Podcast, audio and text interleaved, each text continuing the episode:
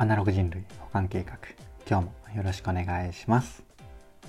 はい。おはようございます。ゆうとです。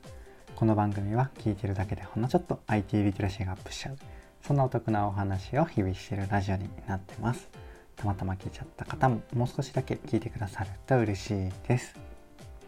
はい。ということで今日は何の話をしようかなっていうとホリエモンもすごい人のコンテンツサブスク Wiz が楽しみというテーマでお話をしてみようかなと思います。いつも通り流れでなんとなく聞いてください。はい。ということで早速本題に入っていくわけなんですが今回はですね堀江さんがコンテンツの配信者の一人として、まあ、代表的な一人として始められているねインクルーシブさんでしたっけ？結構なんかウェブマーケ系の会社さんだったと思うんですけどその会社が自社サービスとしてコンテンツのあのサブスク有料のサブスク Wiz っていうサービスを、えっと、7月1日今日から始めてるんですよね。で早速触ってみたのともろもろの情報とか掛け合わせていろいろ思ったことがあるのでそれを話すっていうそんな回でございます。ちなみにですね結論で言うともうほんとタイトルの通りこれ結構楽しみだなっていうところではあるんですよね。まあその中で、ま気になるところとかいろいろあるのでそれを話していこうかなと思います。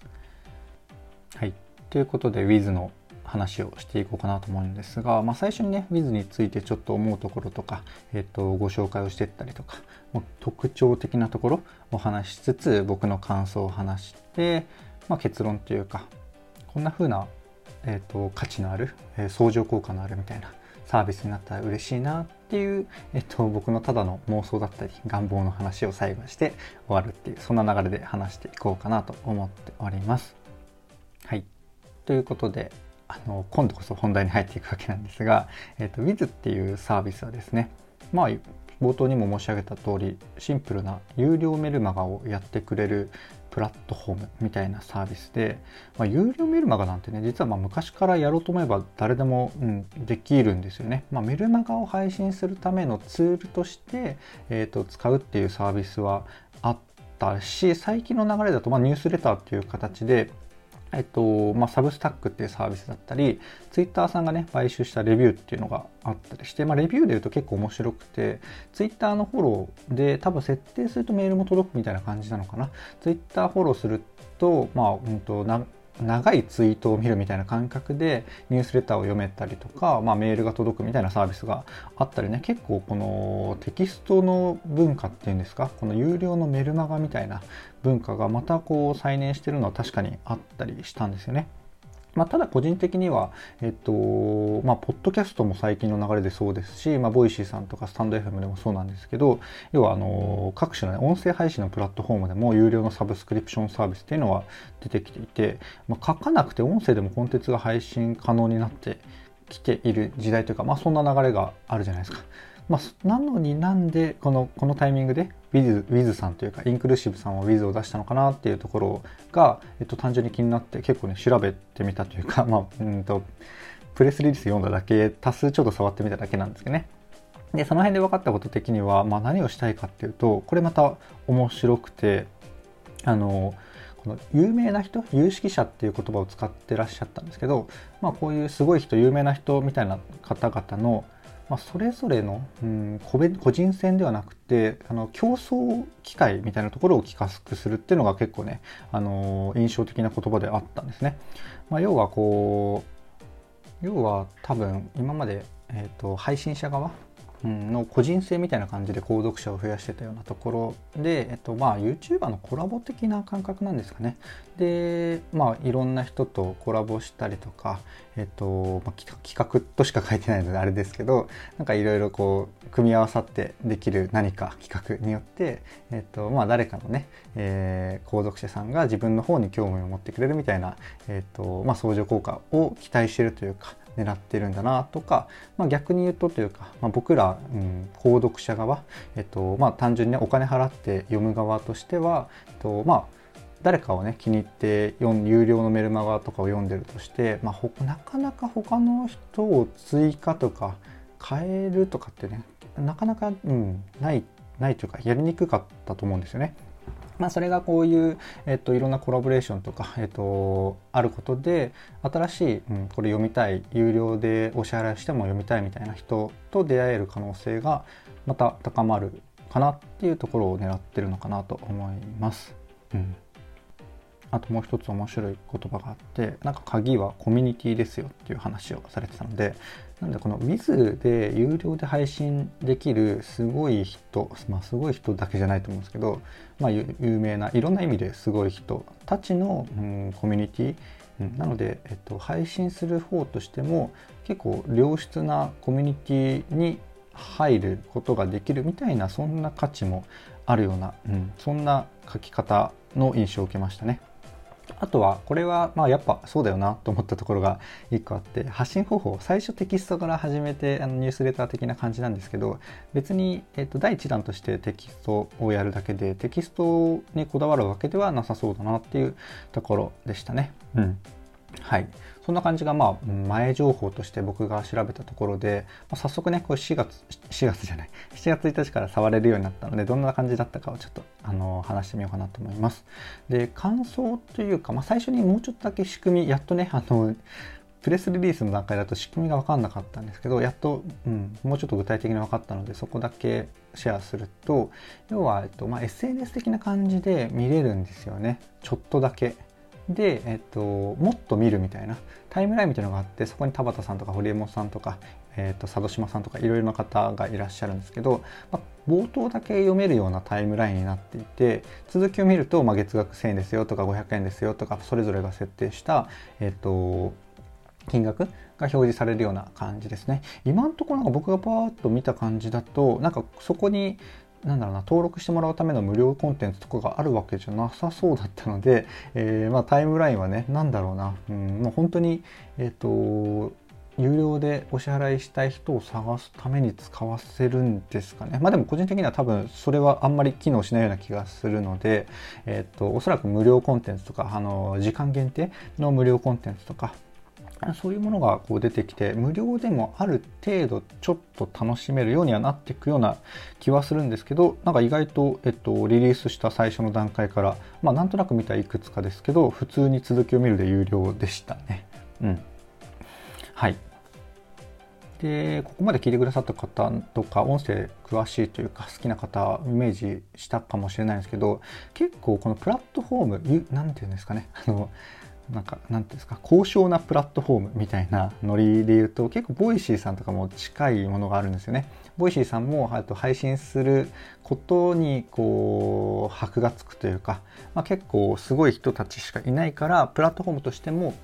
あの Voicy 見に行けばまあ面白い知らない人でも結構面白い配信をしてるんだろうなってっていう、えっと、前提というか共通認識があったものでこう僕らねユーザーも、あの好きな音声を探しに行けますし逆にこのパーソナリティあの配信者側のコミュニティっていうのも結構、えーと価値になってるらしくてなんか交流とかもねなんか僕はリスナーとして聞いてるだけですけど結構あって、うん、いい効果があるっていうのがね結構 Voicy で配信する価値の一つになってるっていうのも感じたのでそれに近いものを Wiz っていうのは何だろうなまあ、特化してじゃないですけど、まあ、テキストも音声も動画も何なりもっていう感じでうんなんかここで、えっと、有料のコンテンツを配信できるぐらい何か、えっと、何かに秀でたというか、うん、特徴のある人たちが、まあ、とりあえずここに集まるみたいなところを目指してるのかなっていうところをねちょっと感じたプラットフォームだなと思いました。はい。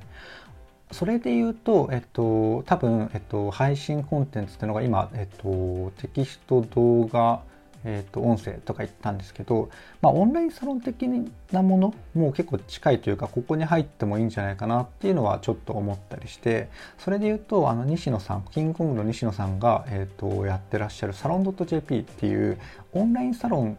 の、えー、っとプラットフォームみたいなものがあるんですよね。まあ、それも、まあ、ここに近いというか、それの、なんだろうな、Wiz のオンラインサロン版っていうのがサロン .jp で、サロン .jp ってもう本当多分西野さんがめっちゃ気に入ったあのサロンオーナーの方しか そこから募集ができないっていうものになってるので、まあね、全然知らない建築家の方とか、えー、いらっしゃるんですけど、まあ、プラットフォームとしてはね、まあ、1000人とかいるわけじゃなくて、多分10人ぐらいしかいないんですけど、まあ、ここに入ってる人だったら間違いなく面白いんだろうなっていう意味だと、まあ、割と近いものが近しいものがあるなっていう意味で、うん、ちょっとあの想起されたんですけどなので、えっと、逆に言うと Wiz も、まあえっと、フォーカスとしてはオンラインサロンとかも入ってくるのかなっていうところですかね、まあ、オンラインサロンもメ有料メルグマガも結構近いところあるんですけどね。まあでもなんかなんだろうな。まあ月額のサブスクリプションで講義の意味でコンテンツ配信とかをしたい方が、えーとまあ、他の人とのコラボレーションとか、まあうんと安全な SNS というか安全なプラットフォーム、まあ、高尚なプラットフォームみたいな感じで、えーと、ここのプラットフォームを選ぶようになっていくっていう感じですかね。それを狙ってるのかなっていうところですね。まだ全然、えーと、初期なのでそこまで、えーといけてるわけじゃないんですけど、まあ、そういう面白さがあるかなっていうところですね。はい。あとはま感想としてちょっと懸念っていうか、うん、だけ一つだけ言うと、やっぱこれ、えっと、まあ、今入ってる方が、まあ、もともとすごい人とかなので、まあ、月額メルマガで580円ですよとか、と、なんだろうな、結構500、508円っていうか、まあ、500円足す税っていう人がもしかしたら多いのかなっていう、まあ、最初見た印象なんですけど、まあ、500円だったとしてもですよね。あのまあ普通の一般人が何個購読できるのかなっていう。まあでも10個購読できたら5500円でまあちょっと SNS 的にまあいろんな有料の人のコンテンツ、うん、見に行くのに、えー、と10人分がねこうフォローした人が更新した人が見えるっていう感じでそのぐらい使う人が主流というか結構いれば、まあ、確かに面白いプラットフォームになるなとは思うんですけど僕は今これ10人ここのプラなんだろうな。今までメルマガって別に有料メルマガって僕一人もえっと登録しなくって Voicy のねあの有料の、えー、プレミアムリスナー機能はお一人やっていたりとかあとはまオンラインサロンとかはいくつかやって入っていたりするんですけれどもまあでもこれうん、まあ、そもそも有料のメルマガ今まで一つも登録しなかったしこのプラットフォームがま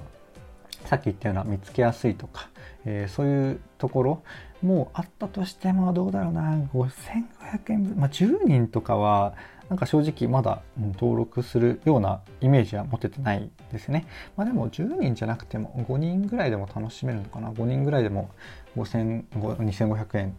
足す税ですよね。うん。まあ、みんなが500円だったらっていう前提ですけど。はい。まあそんな感じで、まあ、1人だけをずっと使う、えー、使う、あのー、読み続けるとしたらあんま機能しないプラットフォームだとは思うのでまあそれでもね、あのー、配信する側がめっちゃメリットがあったらあの平均そのプラットフォームで購読してるユーザーが基本的に、え、ー、とまあえ、ー、と1人 1. 点何個ぐらいが平均ですよだったとしてもまあそこでね配信する可能性はあるので、まあ、それが結構増えてきてから、うん、より面白いことができるっていう話かもしれないのでまあでもねうん、なんか最初期の段階で結構な著名人の方が始めてらっしゃるので少なくとも、えっと、配信する方のメリットとしてはすでに結構あるんだろうなっていうのは感じられますよね。まあ期待も込めてるかもしれないですけど。はい。で、まあ、ちょっとなんか最後さ若干避けちゃったようなところなんですけど、まあ、とかありつつですね、まあ、冒頭中盤、うん、申し上げたように結構、えっ、ー、と、相乗効果とかが生まれたら面白いので、まあ、こう、しかも出会い、出会いというか、まあ、読みたいものをね、書いてる人に出会える。可能性がもぐっと広がるっていうのはめちゃめちゃ面白いですしなんかねこう多分、うん、こうコンテンツ自体もやっぱりポッドキャストとかもそうなんですけど好きな配信者の方が、まあ、それいつも通りやるのもいいんですけどやっぱりコラボとかもするとね見えなかった面とかまた違った面白さとかがあるのでそれを、えー、っとこのプラットフォームで有料のメルマガのプラットフォーム、まあ、メルマガだけじゃないにするにしてもあのコラボしてやっていくっていうのは結構ねコンテンツの質というか、うん、物的にも面白いことが生まれるんじゃないかなと思って僕はねめちゃめちゃ期待しておりますまあ結論ね、まあ、楽しみだよねっていうまあ、うんタイトルの通りなところの帰着、帰着点、帰結点でございました。はい。